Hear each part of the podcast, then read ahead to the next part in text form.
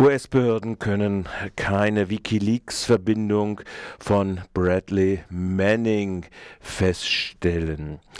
Die US-Militäruntersuchungsbehörden sind nach Medienberichten dabei gescheitert, eine direkte Verbindung zwischen Wikileaks und dem verdächtigen US-Army-Whistleblower Bradley Manning herzustellen.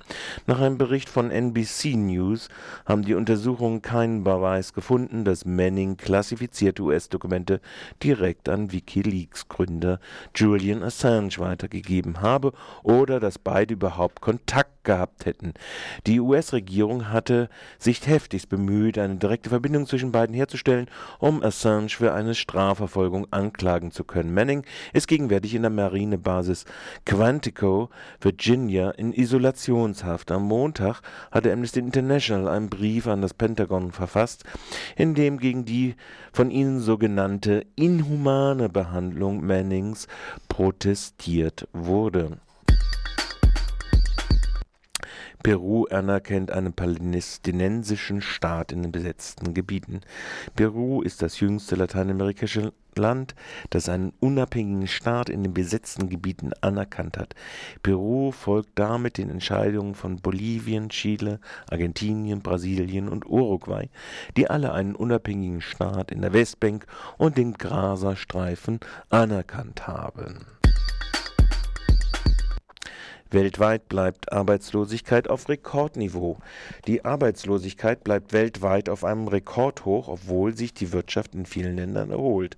Rund 205 Millionen Menschen auf der Welt seien derzeit arbeitslos, kaum weniger als im Krisenjahr 2009, berichtet die Internationale Arbeitsorganisation ILO in ihren am Dienstag erschienenen globalen Beschäftigungstrends Global Employment Trends. Die durchschnittliche Arbeitslosenrate lag 2010 bei 6,2 nach 6 6,3 Prozent im Vorjahr. Vor dem Ausbruch der globalen Wirtschafts- und Finanzkrise im Jahre 2007 hatte die weltweite Arbeitslosenquote bei 5,6 Prozent gelegen. Durch die Wirtschaftskrise stieg die Zahl der Arbeitslosen der ILO zufolge weltweit um 27,6 Millionen Menschen im Vergleich zu 2007. Statistisch besonders stark betroffen von der Krise waren die Industrieländer. Zwischen 2007 und 2010 stieg hier die durchschnittliche Arbeitslosenrate von 5,8 auf 8,8 Prozent. Für 2011 prognostizierte die ILO eine leichte Erholung. Doch selbst dann dürfte die Arbeitslosenquote noch um die Hälfte über den Stand vor der Krise liegen. Aber 1,53 Milliarden Menschen, rund die Hälfte aller formell äh, als Arbeitnehmerinnen und Arbeitnehmer registrierten Menschen auf der Welt arbeiteten dem Bericht zufolge 2009 unter ungesicherten Bedingungen. Der Anteil der Beschäftigten mit einem Verdienst von umgerechnet 1,25 Dollar pro Tag lag 2009 bei 20,7 Prozent. Das entspricht 630 Millionen offiziell registrierten Arbeitnehmerinnen und Arbeitnehmern. 40 Millionen mehr Menschen als vor der Krise zählten damit inzwischen zu diesen arbeitenden Armen. Nach Regierungsorganisation EU-Rohstoffinitiative verschärft Armut im Süden. Mit einer neuen Rohstoffstrategie will die Europäische Union günstig an Rohstoffe gelangen. Eine aktuelle Studie von Oxfam, Weed und weiteren Nichtregierungsorganisationen zu diesem Thema kommt hingegen zu dem Ergebnis, dass diese Strategie drohe, die Armut in den Entwicklungsländern massiv zu verschärfen. Wörtlich, die EU versucht auf aggressive Weise ihre wirtschaftlichen Interessen durchzusetzen, ohne Rücksicht auf die Bedürfnisse von Entwicklungsländern. Im schlimmsten Fall führe die Rohstoffinitiative zu Ressourcenraub der Entwicklungsländer in eine neue Spirale der Armut treibt. Das erklärte David Hachfeld, Handelsexperte bei Oxfam. Sie kritisieren die Organisation, dass die EU in ihren neuen Freihandelsabkommen von vielen sogenannten Entwicklungsländern fordere, auf Ausfuhrsteuern auf Rohstoffe wie Metall, Holz, Chemikalien oder Leder zu verzichten. Ausfuhrsteuern sind ein wichtiges Instrument von Entwicklungsländern, um ihre lokale Industrie aufzubauen, Staatseinnahmen zu erhöhen oder die Umwelt zu schützen, so Hachfeld. Zugleich strebe die EU nach einer umfassenden Liberalisierung von Investitionen. Wörtlich sagen die Organisationen, aber gerade im Rohstoffsektor ist eine strenge Regulierung wichtig, damit die Umwelt nicht belastet wird und Gewinne aus dem Abbau von Bodenschätzen gerecht verteilt werden. So Nikolai Jäger, die Handelsreferenten bei Wied. In der EU würde heute pro Kopf dreimal so viele Ressourcen wie in Asien und viermal so viel wie in Afrika verbraucht, so die nichtstaatlichen Organisationen. Oxfam und Wied fordern von der EU, sich international für die nachhaltige und gerechte Nutzung der weltweit natürlichen Ressourcen einzusetzen, anstatt an der unilateralen Rohstoffinitiative festzuhalten. Propagandaförderung die Münchner Sicherheitskonferenz vom 4. bis zum 6. Februar wird auch in diesem Jahr massiv mit Steuergeldern bezuschusst. Obwohl das Treffen von Militärs, Regierungsvertretern und Rüstungsindustrie offiziell als Privatveranstaltung des Diplomaten und Lobbyisten Wolfgang Ischinger firmiert, macht die Bundesregierung fast eine Dreiviertelmillion Euro locker.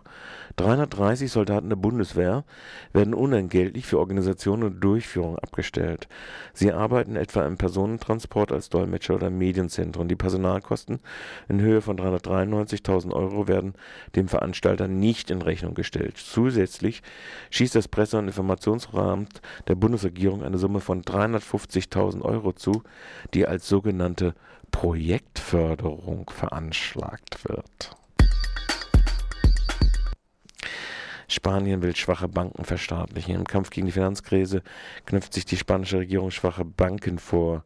Können die Institute neue Eigenkapitalanforderungen nicht erfüllen, werden sie teilweise verstaatlicht. Das kündigte die spanische Wirtschaftsministerin Elena Salgado an. Mit der Aufstockung der Kapitalreserven wolle Spanien das äh, Finanzsystem stabilisieren und das Vertrauen der Investoren stärken. In den Niederlanden wird nun wieder nach Erdöl gebohrt. Neue Technologien sollen es möglich machen. Vor 15 Jahren waren die letzten Pumpen in der Provinz Drenthe stillgelegt worden. Das Geschäft war zu unrentabel, das Öl zu klumpig. Und in dem kleinen Dorf Schonebeck schlummert noch immer das größte Erdölvorkommen der Niederlande. Zugleich ist es eines der größten in Europa, weiß Schiel Seinen von der niederländischen Erdölgesellschaft NAM. Das Feld beinhaltet eine Milliarde Barrel. Wir wollen davon in den nächsten 25 Jahren 120 Millionen Barrel fördern. Statistisches Armutszeugnis für Schröder und Merkel. Dass jeder sechste Mensch in Deutschland von Armut bedroht ist, ist ein Skandal und geht auf die Kosten, auf die Konten der Regierung der letzten Jahre von Schröder bis Merkel. So kommentiert das Mitglied des Vorstands der Fraktion Die Linke, Klaus Ernst, die Zahlen des Statistischen Bundesamtes zum Armutsrisiko in Deutschland. Mit Hartz IV, der Ausbreitung von Billigjobs und Leiharbeit hat sich die Armutsgefahr seit der ersten Erhebung im Jahre 2005 deutlich verschärft. Herr Ernst sagt dann weiter, während Bundesregierung, SPD und Grüne einen Vermittlungsausschuss hinter verschlossenen Türen den nächsten Verfassungsbruch vorbereiten, drohen ganze Bevölkerungsgruppen in die Armut abzurutschen. 62 Prozent der Erwerbslosen und fast 38 Prozent der Alleinerziehenden gelten als armutsgefährdet. Alarmierend sei die hohe Zahl der Menschen, die trotz Arbeit von Armut bedroht sind. Fast 7 Prozent der Beschäftigten müssten schon jetzt von einem Einkommen unterhalb der Armutsrisikoschwelle leben. Die Linksfraktion in Gestalt des äh, Vorstandsmitgliedes Ernst fordert deshalb eine radikale Umverteilung von oben nach unten einzuleiten, die die soziale Spaltung des Landes durch Geschenke an Lobbygruppen und Reiche und Kürzung bei den Ärmsten der Armen nicht noch weiter vertieft. Die SPD will nach Verbot von Shakira-Auftritt in Salem erfahren, welche Absprachen mit dem Markgrafen existieren. SPD-MDL Norbert Zeller wörtlich. Wir möchten wissen, ob der Markgraf vorschreiben kann, wer im Schloss Salem auftreten darf und wer nicht. Die SPD-Fraktion will nach den Querelen und den abgelehnten Auftritt der Sängerin Shakira jetzt genau wissen, welche kulturellen Auftritte im Schloss Salem künftig möglich seien. Sie fordert die Landesregierung in einem Antrag an den Landtag dazu auf, den Kaufvertrag über Kloster und Schloss Salem offenzulegen und damit auch alle Nebenamtssprachen zwischen dem Land und dem Markgrafen von Baden. Wir wollen ja nicht wissen, ob der Markgraf vorschreiben kann, wer im Schloss Salem auftreten darf und wer nicht, so der Abgeordnete. Schulausschussvorsitzende des Landtags und örtliche Abgeordnete des Bodensee-Kreises. Die SPD hat den Verdacht, dass die Landesregierung dem Markgrafen beim Kauf noch weit mehr entgegengekommen ist als bisher bekannt, so Zeller. Es dürfe nicht sein, dass der Markgraf öffentliche Veranstaltungen im Schloss verhindern könne, obwohl, er jetzt, obwohl es jetzt dem Land gehöre. Erster Freiburger Gemeinderat in 2011 in zwei Stunden ohne größere Dissensen eine Debatte zur Inklusion angesichts einer Vorlage des Schulamtes zeigte große Sorgen der Gemeinderäte, dass angesichts der Vorgaben aus der Landespolitik es kostenneutral zu realisieren, die konsensual angedachte Integration von Schülerinnen mit speziellen Bedürfnissen in die Regelschulen deswegen zu einer Ablehnung bei Eltern führen könne. Dies war einer der äh, drei Debattenpunkte. Der zweite bezog sich auf die Prioritäten der Bebauungsplanung für eine wachsende Stadt in den nächsten vier Jahren. Der Vorrang der Innenentwicklung und die Mobilisierung freier Flächen, ohne zu einer schädlichen Nachverdichtung zu kommen, war weitgehend konsensual unter dem Schlagwort nachhaltiger Stadtentwicklung. Die Anträge der unabhängigen Listen, die Lage Höhe wie die, in Zeringen wie die Hänge an der nördlichen Merzhauser Straße auszunehmen von den künftig prioritär zu behandelnden Bebauungsplänen fand keine Mehrheit. Der Antrag der SPD-Fraktion, den neuen Baubürgermeister statt dem Finanzbürgermeister mit Stimmrecht in der Stadtbau auszustatten, fand zu Sitzungsbeginn ebenfalls keine Mehrheit.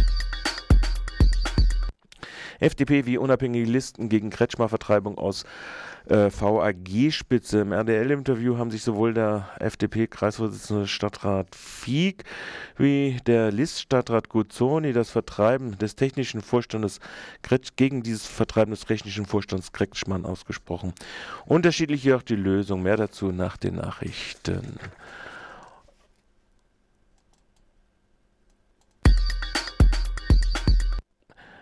Und jetzt kommt doch erstmal das hier. Hören wir uns das mal an.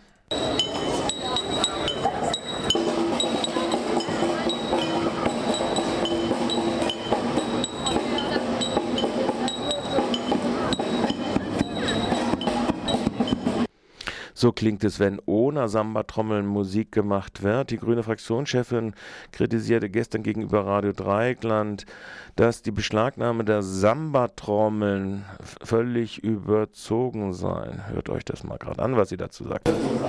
Die Stadt Freiburg hält nach wie vor Samba-Trommeln beschlagnahmt mhm. für, von einer Demonstrationsversuch am deutsch-französischen Gipfel. Eine Stellungnahme dazu, Maria Fieden? Also ich habe aus der Zeitung erfahren, dass die Samba-Trommeln beschlagnahmt wurden und dass die nur jetzt gegen relativ viel Geld wieder rausgegeben werden sollen. Ich halte das für völlig überzogen und ich denke auch, also jetzt bitteschön, ich halte das für eine, für eine unzulässige Einschränkung des Demonstrationsrechts. Selbstverständlich muss man auf sich aufmerksam machen können und diese Samba-Trommeln, die kennen wir doch alle, also die gehören jetzt doch fast dazu, oder? Gehören dazu. Eine ja. andere Frage ist natürlich, wäre es nicht mal angezeichnet im Gemeinderat auch über die Frage des Umgangs mit dem Demonstrationsrecht auch durch versammlungsrechtliche Anordnung des gesamtwirtschaftlichen Ordnung zu diskutieren? Man kann natürlich darüber reden. Ich fände es eigentlich auch keine schlechte Idee, das zu tun. Problem ist natürlich, dass wir da keine direkte Eingriffsmöglichkeit haben, aber es geht möglicherweise ja auch um eine Haltung insgesamt, die sich dann auf die Verwaltung niederschlägt. Okay. Stimme ich zu. Ja.